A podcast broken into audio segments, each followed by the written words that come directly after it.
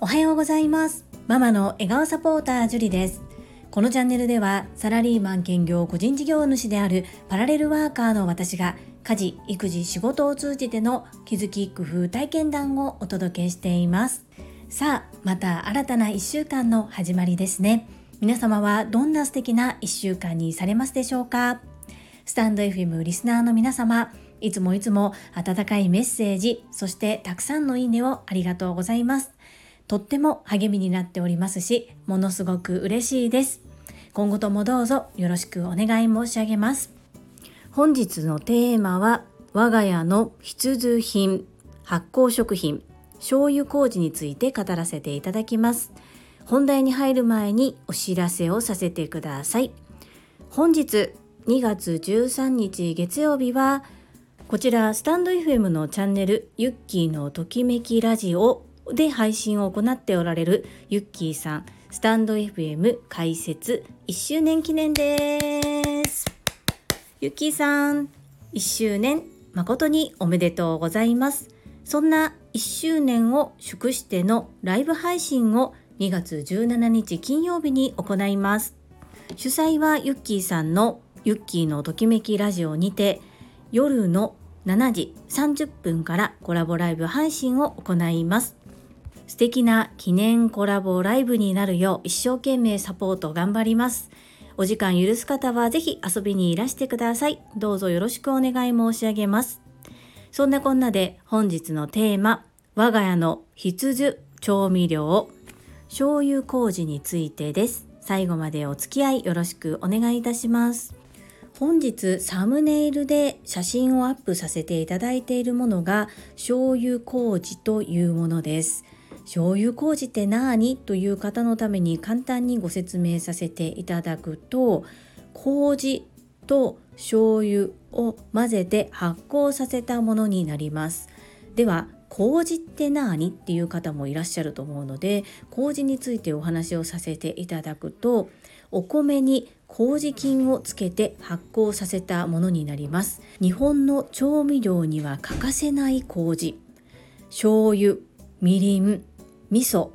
これらすべて麹がないと作ることができません。少し前に流行った塩麹もお塩と麹と水を発酵させたものになります。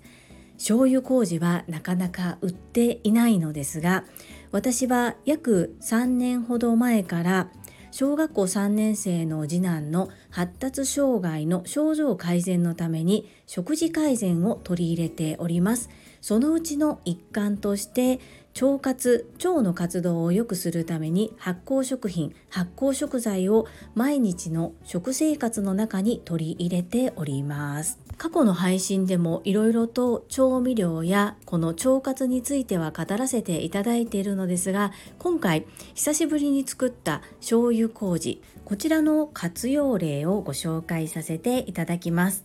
我が家の場合は主に納豆に混ぜて食べることが多いです。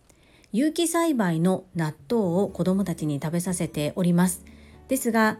納豆を購入すると調味料が一緒に入ってくるんですけれども、我が家の場合はその調味料は使わず、納豆に醤油麹と少しごま油を垂らせて、それを混ぜたものを子どもたちに食べさせています。最初は何これと言っていた次男ですが、今となっては醤油麹がないと味がないママ味がないよ茶色いやつというふうに催促してくるぐらい醤油麹が大好きです。他にもいろいろ使えるのですが主人はなぜかそのままご飯に乗っけて食べていたりサラダにかけたりもしております。発達障害一言で言ってもその子によって症状が様々です。そして親としてできることは何かないか模索した時に毎日食べさせる食事を見直すことぐらいしか母親としてできることがないのではないかということに行き着いてそしていろいろと本などで調べていく中である一冊の本に出会いました。その本によるとアメリカでは約20年ほど前から発達障害の改善に食事療法がとても役に立っていて結果が出ているというふうなデータが出ています。日本ではなかなかそこの部分誰も教えてくれない部分ではあるのですが最近では少しずつ発達障害の改善に食事療法が取り入れられるようになってきているようです。まだまだお医者さんやそういった施設では話をしてくださることもないですしその中で食事改善を行いなさいというような指導はないので母親自らが学ぼうとしないとなかなか知識として情報としては入ってこないんですけれども私は自分が学んだことそして効果が出ていると感じているのでこのように発信をさせていただいております。本の中から抜粋して発達障害の改善に役立つ5つのポイントを述べさせていただきます。一口に。発達障害といっても様々な特性がありますどの特性にも必ず共通して行ってほしい食事や生活習慣があるということで5つのポイントです。1糖質コントロールで血糖値を安定させる。2小麦乳製品を避ける。3腸内環境を整える。4脳にいい油を取る。5運動と休息を取り入れる。いかがでしょうか？これらは発達障害関係なくても体健康のことを思うととても良い改善というふうに私は思っています。この中で今我が家で特に実行できているところが2番の小麦乳製品を避けると3番腸内環境を整える。4番脳にいい油を取る。ここは3年かけて少しずつシフトしていって今はできているのかなというふうに思っています。これをやったから絶対治るということではないのですがもう本当に藁をもすがる思いでできることをやろうということで一生懸命取り組んでいます。そのことによって家族全員がまるっと健康で元気に過ごせているので次男にはとても感謝しております。そんなこんなでいろいろと少しずつですが調味料を手作りしております。本日はその中のうちの一つ醤油麹についてご紹介をさせていただきました。最後までお付き合いくださりありがとうございます。それでは本日もいただいたコメントを読ませていただきます。第522回応援まさみんアスリートクラブ発足。コメント返信にお寄せいただいたメッセージです。ようこさんからです。樹里様こんばんは。オンライン TSL7 期の北海道の藤原陽子です。昨日ようやくまさみんアスリートクラブ入会しましたパチパチパチパチ本当に素敵な企画アイデアですそれを伝えたくてコメントしました応援継続しますこちらの番組もフォローさせていただきますようこさんメッセージありがとうございますそしてまさみんアスリートクラブへようこそご入会くださって本当にありがとうございますこれ我ながら素敵な企画だなというふうに思っておりまして自画自賛しています。応援するみんなも健康的になれてそしてまさみんにも勇気を与えることができる。そしてみんなで伴奏ということでようこさんありがとうございます。そしてわざわざそのためにこちらにコメントをいただいたということですね。フォローまでしていただきまして感謝感謝です。今後ともどうぞよろしくお願いいたします。続きまして第531回ご紹介効果てきめんカレンデュラオイルコメント返信にお寄せいただいたメッセージです。坂井谷美智さんからです。樹里さんこんにちは。いつもありがとうございます。こちらでのコメントが遅くなってしまいました。カレンデュラオイルがご家族の肌に合い嬉しいです。本日追加でご注文いただいたオイルをご準備して明日発送いたします。坂谷道さん、メッセージありがとうございます。そしてお忙しい中、いつもご丁寧にコメントを本当にありがとうございます。オイル、すぐになくなってしまいまして、追加で発注させていただきました。そちらも即対応いただきまして、本当にありがとうございます。到着を心待ちにしております。そしてこの後ご丁寧に坂谷美智さんが皆様にいろいろと返信をしてくださっています。このメッセージもかなり皆様にすごく有益だと思いますので読み上げさせていただきますね。坂谷道さんから福田秀夫さんへです。福田秀夫さん、いつもありがとうございます。朝から石鹸で全身を洗ってくださってありがとうございます。かさついたところにオイルを使う場合はお風呂上がりのまだ体が濡れている時につけていただくと少ない量で薄く伸びすっと浸透しますということで皆様ご参考になさってくださいね。そして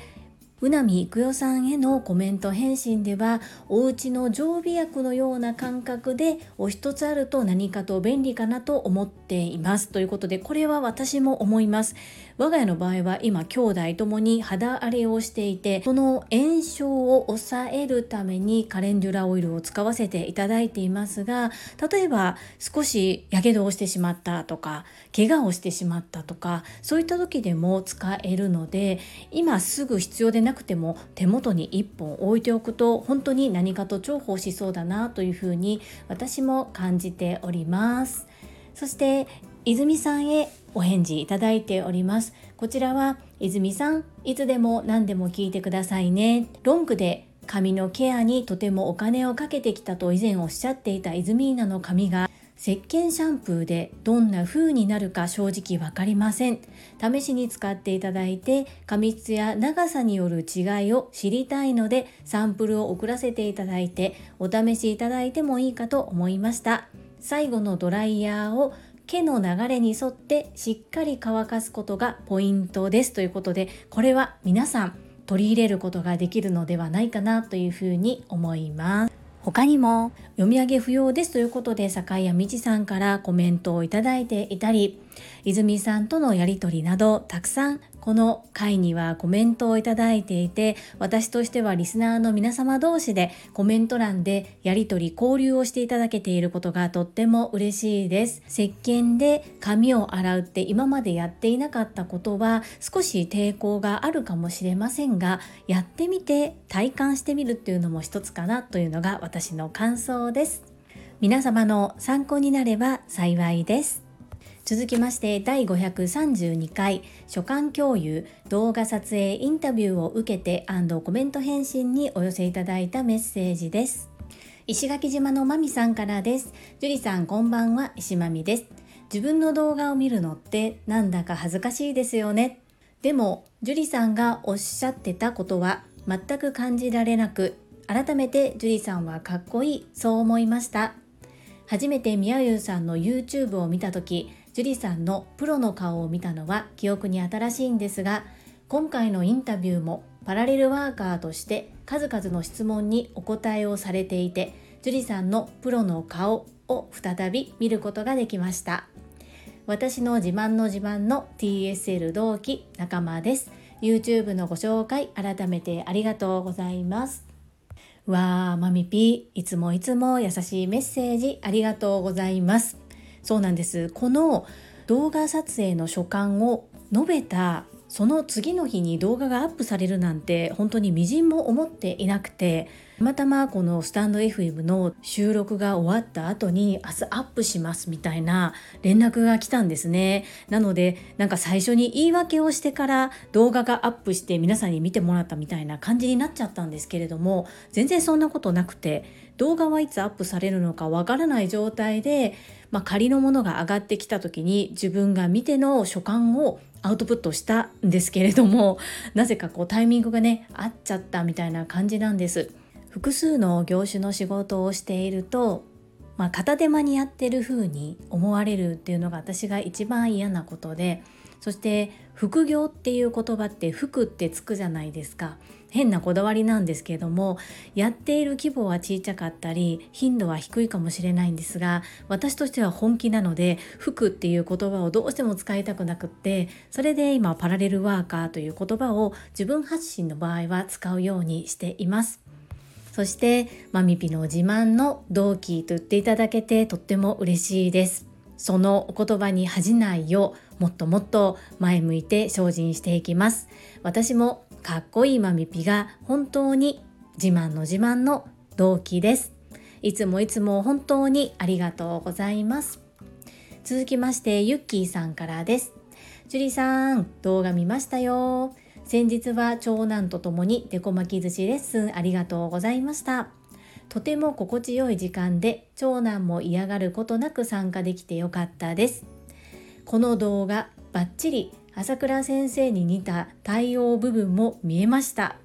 発達障害のある親子へのワークの一つとしてこの動画活用して影響力はまだまだない私なのであまりお役に立てるかはわからないけどじゃんじゃん宣伝しちゃいますよ。ゆっきーさんメッセージありがとうございます。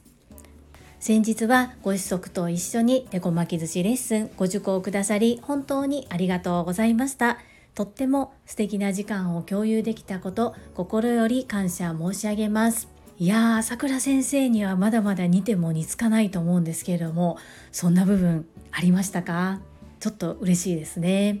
そして発達障害のあるお子様へのワークの一つとしてこの動画を活用いただけるということで本当に嬉しいです。ありがとうございます。ゆっきーさん、今日でスタンド FM 配信1周年記念ですね。本当におめでとうございます。そして17日のライブ配信もとても楽しみにしております。メッセージありがとうございました。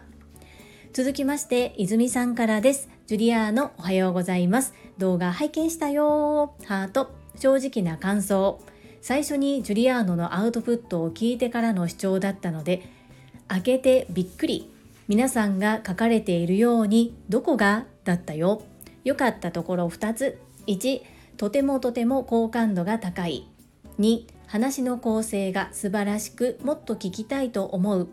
1は笑顔ばっちり。女性としての優しさがにじみ出ていたよ。私は好きです。ハート。母親として以前にジュリアーノに興味のアンテナが立ちます。2、秀夫さんが書かれているように目を閉じているとまるでスタイフのようでした。ビザの積み重ねの成果としか言いようがない。もっとその話を聞きたいと思えるネタがたくさんある中でまとめ力のすだましさ結果今のジュリアーノの最高傑作ですねお疲れ様でした共有してくださりありがとう。私もとっても勉強になりました。イズミーナたくさんたくさん褒めてくださりありがとうございます。本当に自分で見返した時にはえーっていう感じだったんですね。一生懸命やったつもりだったけどああ今の実力ってこんなんなんだなっていうふうに思ってしまっているところがありました。ですが皆様からこうやってお褒めいただけるっていうこと本当に嬉しいです。一生懸命やってよかったなそんな風に思います。そうなんですよ。この動画の反省を自分でしたその次の日にまさか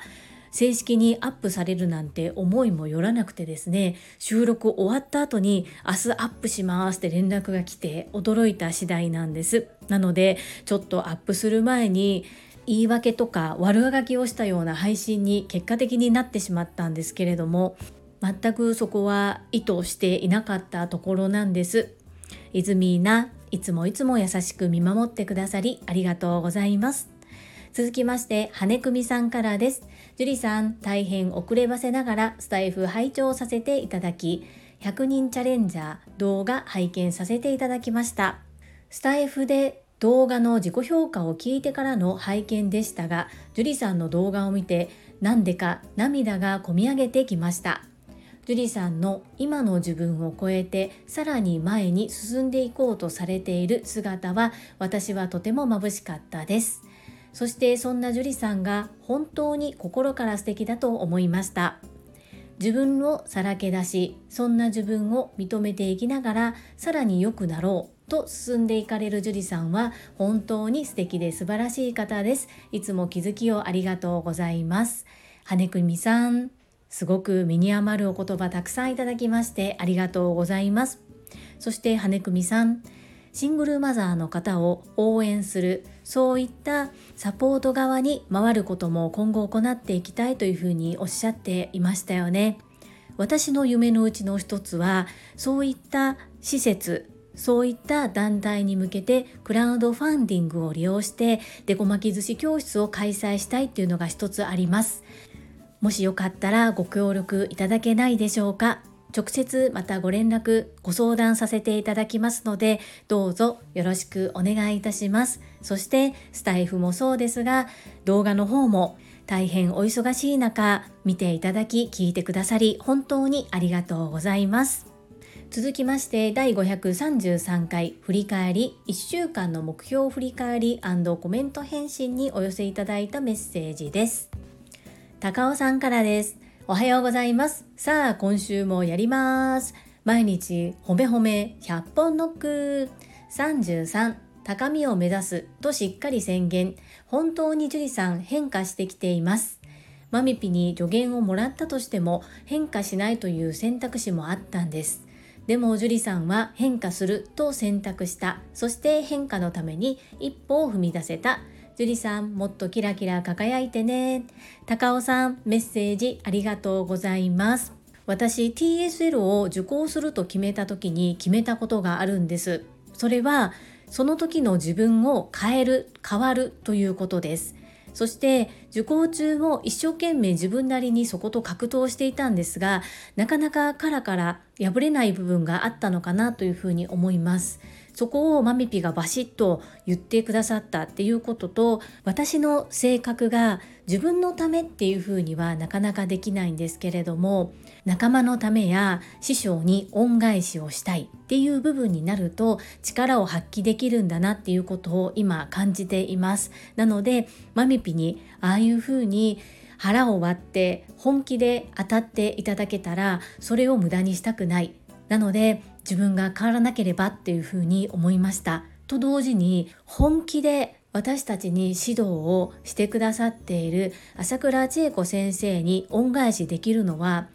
口先言葉や文字にしてやりますっていうふうに言うことそしてできなかった時にすみませんでしたというふうに反省するのではなく実際に学んだことを活用して結果を出すことだというふうに感じています。まだまだ結果まではたどり着けないんですけれども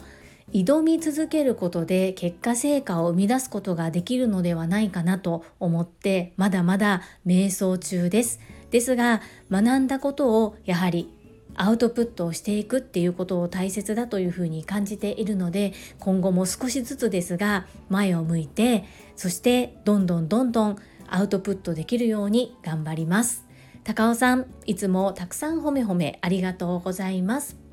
続きまして英語学習者と世界をつなぐキューピット英会話講師高橋明さんからです。樹里さんおはようさんでございます。リップが苦手は共感します。動画の写りもよくお気に入りのリップに出会いますように。そしてゆふさんのツッコミが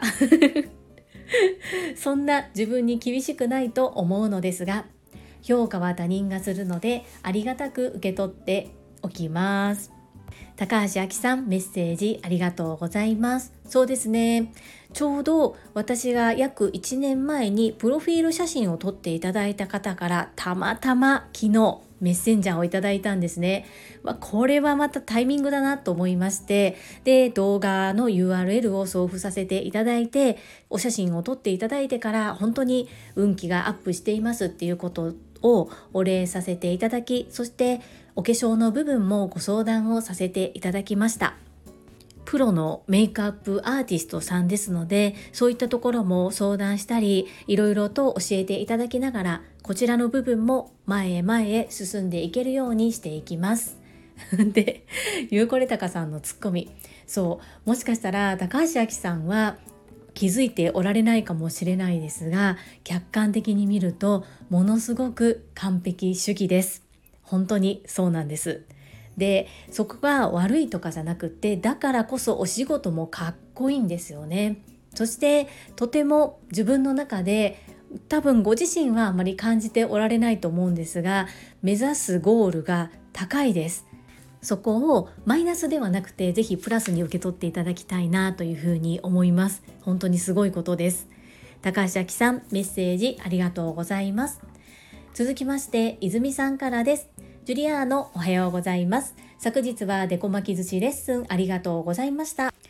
いつも私は主催する側だけど、受ける側は新鮮で楽しかった。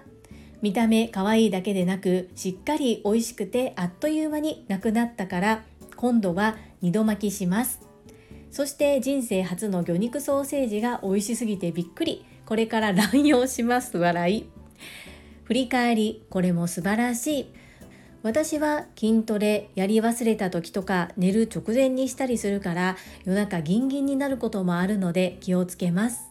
うなみくよさんの人生の天気はチャンス。こちらもまためちゃくちゃ楽しみにしています。イズミーナメッセージありがとうございます。そしてデコ巻き寿司レッスンお越しくださり本当にありがとうございました。とってもとっても楽しい時間の共有嬉しかったです。そして魚肉ソーセージ練り製品ということで添加物の面で言うとやはりイズミーナのように食に携わる食育の方にとっては使用したくないという方もいらっしゃいます。ですが、まあ、添加物少なめのものがあったりあとは日本はどうしても災害が多いです。そういった時に加工食品が役に立つこともあったりするのでゼロではなく上手に付き合っていくっていうのも大切かなというふうに私は思っております。そして乱用するって面白い表現ですね。この後マミピもそこに対して反応してくださっていてお二人のやりとりがとっても楽しいです。ぜひ皆様文字でお楽しみくださいませ。そして人生の転機はチャンス。私なんてとずっとこだわってきたんですが今回は私の方からお願いをさせていただきました。変わると決めて行動しているので実際に目に見える形でいろいろと変えていきたいと思います。いずみーなメッセージありがとうございます。続きましてたまみさんからです。樹里さん今日もありがとうございます。目標振り返り大切ですね。私はまだ目標の宣言もしていなかったのでまずはしっかり宣言します。念頭に立てた目標もまだふんわりとしているのでしっかり具体化して行動レシピを作ります。たまみさんメッセージありがとうございます。たまみさんはおそらく年始1月はいろいろとご自身の中で思うところがあったのかなというふうに思います。ですがそういった時間もとても大切な時間だと私は思っています。そしてそこからご自身でいろいろ気づきを得て今この時点で目標を宣言しようと思われていることがまた前進だなそんな風に感じております。くれぐれも体だけは十分に気をつけていただいて健康第一なので元気でいれるようにそこだけ本当によろしくお願いしますね。たまみさんの配信も楽しみに待っています。メッセージありがとうございます。最後に石垣島のまみさんからです。樹里さんこんにちは。石まみです。樹里さんの放送を聞く前にカモさんの目標振り返り会を聞いてきましたよ。昨日は飲みすぎて今朝はゆっくり寝て本日は遅いコメントになりましたがまたまたフリコマン登場。たまにコメントを返信してくださるカモさんの言葉にニヤニヤしている石まみです。いつもその写メを樹里さんに送りつけるいやらしい石まみです。マミピーメッセージありがとうございます。カモさんの振り子半端ないですよね。本当に井上圭一先生から学んだんですかって思うぐらいすごい振り幅だなと思っております。そしてカモさんは Voicy ではコメントには返信しませんと公言しているにもかかわらずマミピのコメントにはたまに返信くださるんですよね。本当に私もうわ来たカモさんさすが振り子と思っていてマミピから送りつけられてくる写メはめちゃくちゃ楽しみにしておりますので今後ともどうぞよろしくお願いいたします。写メ送ってくださるのを楽しみに待っています。はい、いただいたメッセージは以上となります。皆様本日もたくさんのいいねやコメントをいただきまして本当にありがとうございます。ものすごく励みになっておりますし、とっても嬉しいです。今後ともどうぞよろしくお願い申し上げます。最後に一つお知らせをさせてください。タレントのエンタメ忍者みやゆうさんの公式 YouTube チャンネルにて、私の主催するお料理教室、ジェリービーンズキッチンのオンラインレッスンの模様が公開されております。動画は約10分程度で、事業紹介、自己紹介もご覧いただける内容となっております。概要欄にリンクを貼らせていただきますので、ぜひご覧くださいませ。それではまた明日お会いしましょう。素敵な一日をお過ごしください。ママの笑顔サポーター、ジュリでした。